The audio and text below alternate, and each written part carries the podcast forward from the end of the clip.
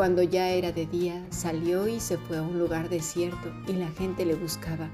Y llegando a donde estaba, le detenían para que no se fuera de ellos. Pero él les dijo, es necesario que también a otras ciudades anuncie el Evangelio del reino de Dios, porque para esto he sido enviado. Y predicaba en las sinagogas de Galilea. Lucas capítulo 4, versículo 42 al 44. Hemos escuchado palabra de Dios.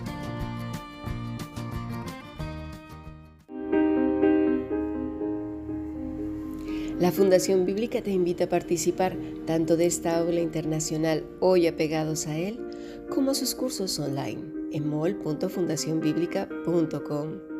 También Adoración de Siervos todos los martes a las 7.30 de la tarde España a través de nuestro canal de YouTube.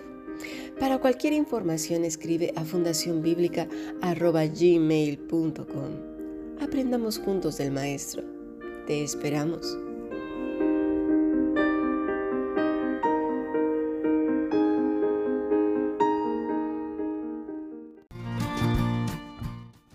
Bueno, estamos comenzando una nueva semana y terminando el capítulo 4 del Evangelio de Lucas.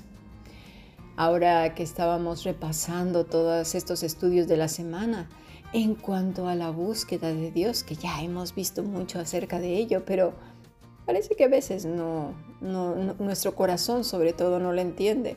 En la mente sí que lo entendemos, pero en el corazón no. Eh, y esto me trajo a memoria las fiestas de Pascua americanas, en donde suelen esconder los huevitos decorados y luego los niños salen con sus canastas a buscar estos huevitos de chocolate y, y la fiesta es muy bonito porque a veces se hace junto con los padres y es muy divertida.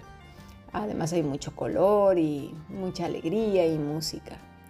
También hay muchos juegos de búsqueda, los famosos juegos de las escondidas, ¿verdad? O los escondidos, en donde se toca un bote o algo así cuando se encuentra a alguien y dice un, dos, tres por fulanito que está en tal lugar, ¿no?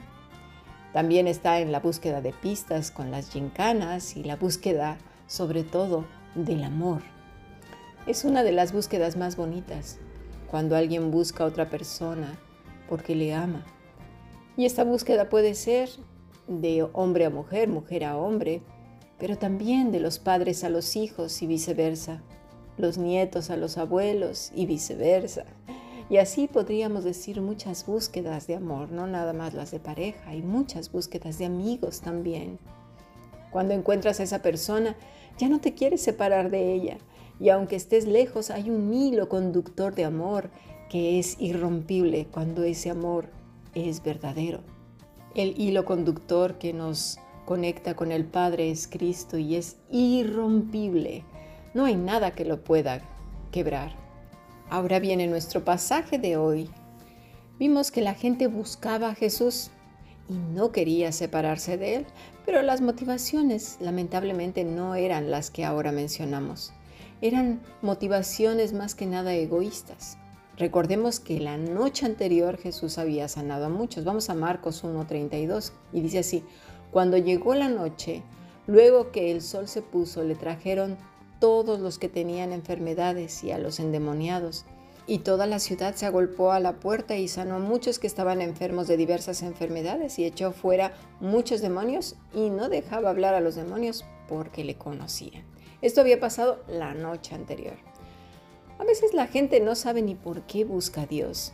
Y ese sí que es un serio problema porque ¿cuántas veces no hemos orado por un problema de que alguien esté sano, por ejemplo, o que algún problema que esté enfrentando serio, o incluso nosotros mismos, con gran angustia, llanto y bueno, se nos va el alma, ¿verdad? Pero cuando tenemos la respuesta, parece que aquí no ha pasado nada.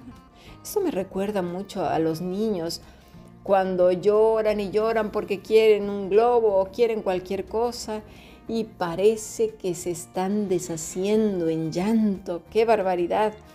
Y cuando la madre o el padre les da lo que mm, por tanto lloraban, todas esas lágrimas parece como que se secaran y el llanto desaparece y luego van corriendo, se les olvida. Ya toda esa tristeza y congoja se desaparece en un momento. Porque esto parece que sucede a muchos. Nuestra cercanía con el Señor no debería de depender de nuestras circunstancias. La vida de Cristo nos enseña una completa dependencia del Padre.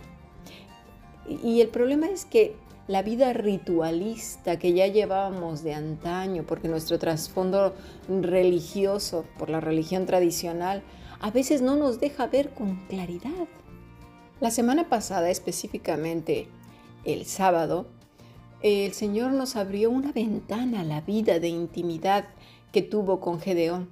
Por ningún sitio se ve que dijera, Gedeón, a ver, voy a hablar con el Señor, voy a detenerlo todo y voy a poner el cuerpo de tal o cual forma para poder dialogar con Dios. Para nada. Tampoco vemos que Dios le está pidiendo a Gedeón que sometiera su cuerpo a tal o cual forma, porque si no, no lo escuchaba. O sus ojos, o su cabeza, o sus manos. Cuando digo cuerpo, lo digo desde el pelo, eh, desde la cabeza, pues, hasta la dedo gordo del pie, porque para eso decimos, bueno, eh, ¿será con las manos? ¿Será con las rodillas? ¿Serán levantadas las manos? ¿Será bajadas, subidas? No, para nada. De hecho, leemos que el ángel de Jehová se le aparece debajo de un árbol mientras él estaba trabajando con sus cosas, ¿verdad? Luego el viernes también leímos a Jonás hablando con Dios igualmente, no un día en particular, ni a una hora, ni siquiera dentro del gran pez. Bueno, pudo ponerse de rodillas o con las manos levantadas o haciendo tal o cual cosa o con los ojos cerrados. La oscuridad era tan densa y había una pestilencia tal que eso era imposible. Así que pues a veces esa vida ritualista nos impide tener una relación con Dios porque creemos que es necesariamente el cuerpo someterlo a una posición o estar en un lugar en particular porque es el lugar donde se establece ese ritual. No, es la vida misma, la vida misma.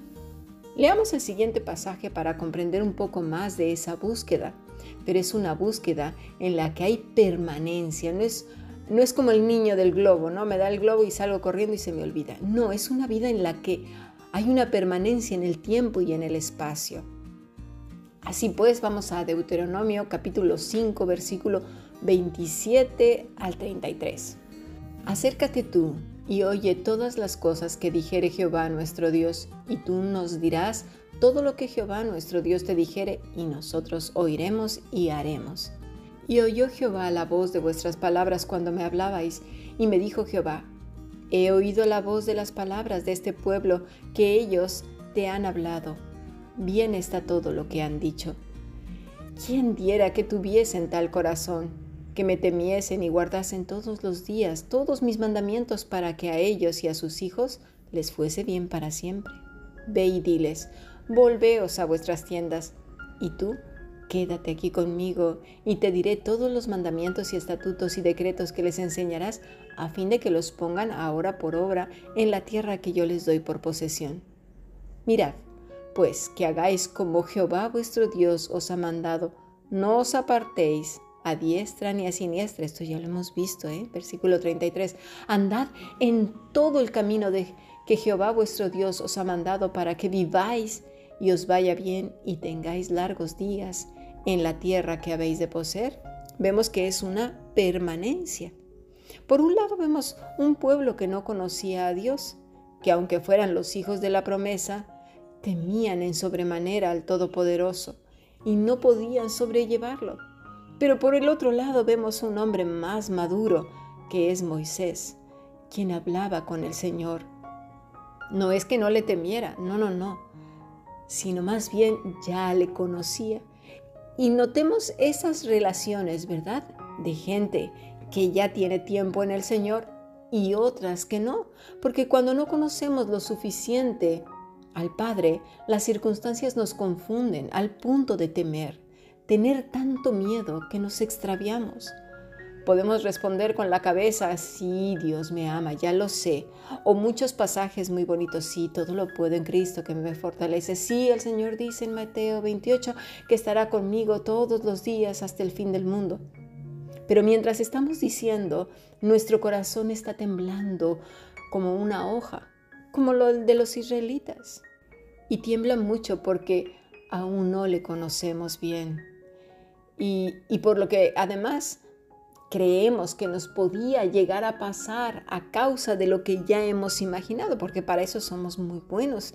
Nos imaginamos cantidad de escenarios y todos son catastróficos o a veces es demasiado fantasioso. Nos vamos a la imaginación, bueno, a cosas que están fuera completamente de una realidad y, y luego la caída es tremenda no descansamos en el Señor. Creemos que la fe es imaginarnos que ocurren cosas fantasiosas y eso tampoco es así. Sin embargo, y Dios sabiendo que somos torpes y que no le podemos llegar a conocer a plenitud y que además es por nuestros contextos o por nuestro corto caminar con Él, se entiende, el Señor lo sabe. ¿Por qué? Pues porque tememos, ¿verdad? Pero deseamos obedecerle y seguirle a pesar de que nuestras temblorosas rodillas eh, hasta hagan ruido al dar pasos de fe. El Señor lo sabe. Dice el versículo 29, ¿quién diera que tuviesen tal corazón, que me temiesen y guardasen todos los días todos mis mandamientos para que a ellos y a sus hijos les fuese bien para siempre? El Señor no es como nosotros.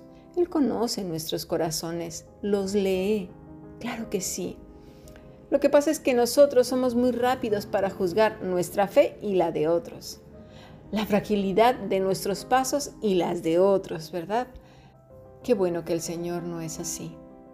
Lo importante es mantenernos a su lado constantemente, no cuando las cosas van mal, no cuando queremos tal o cual cosa.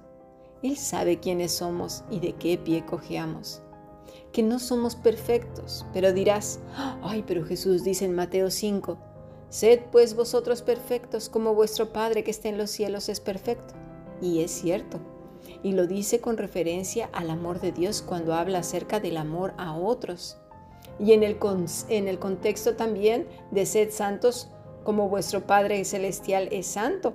Y en Deuteronomio 18:13, perfecto serás delante de Jehová tu Dios porque está hablando de no mezclarse con la idolatría, hechicería, brujería y otras cosas de otras naciones. Jesús nos dijo que separados de Él nada podríamos hacer y es precisamente en este concepto de lo que acabo de decir anteriormente. Porque Jesús sabe que nosotros no podemos producir otra cosa que pecado. Aún en el amor, fíjate, en el amor más precioso, siempre habrá manchas del pecado. Nosotros no conocemos un amor desinteresado que no lleve chantaje, capricho, egoísmo, manipulación o condicionamiento o tantas cosas. El amor de Dios es perfecto y cuando Cristo es todo en nosotros, ese amor se manifiesta. ¿Por qué? Porque vivimos apegados a Él. ¿Y quién lo produce? El Espíritu Santo. Veamos un ejemplo de esta búsqueda y permanencia. Vamos al segundo libro de Reyes, capítulo 2, versículo 1. Aconteció que cuando quiso Jehová alzar a Elías en un torbellino al cielo, Elías venía con Eliseo de Gilgal, y dijo Elías a Eliseo, Quédate ahora aquí, porque Jehová me ha enviado a Betel. Y Eliseo dijo, Vive Jehová y vive tu alma, que no te dejaré. Descendieron pues a Betel, y saliendo Eliseo, los hijos de los profetas que estaban en Betel le dijeron, ¿sabes que Jehová te quitará hoy a tu Señor sobre ti? Y dijo, sí, lo sé, callad. Hasta aquí, palabra de Dios. Bueno, de alguna manera Dios le había hecho saber a Elías que sería arrebatado. Por cierto, lo mismo nos ha dicho el Señor en cantidad de pasajes de la Escritura que seremos arrebatados. Así que necesitamos estar listos. Bueno, continuemos. Elías le dice a Eliseo que se quede en Gilgal, que quiere decir círculo de piedras. Eliseo dice no. ¿Por qué? Cualquiera diría, uff, Eliseo, qué desobediente. Pero bueno, Elías no le reclama ni le dice nada. Después le dice que tiene que ir a otro lugar muy cercano de ahí, que se llama Betel, casa de Dios. ¿Qué tanto tenía que hacer Elías en esos lugares? ¿Cuánto camino? Los alumnos que estaban en Betel también sabían que Elías ese día se marchaba. Pero no apagó la inquietud de Eliseo. de aquí no me muevo. ¿Por qué? ¿Por qué no se movía? ¿Por qué no se quedaba ahí por curioso? ¿Cuál era esa motivación? Vamos a pasar a nuestro siguiente podcast.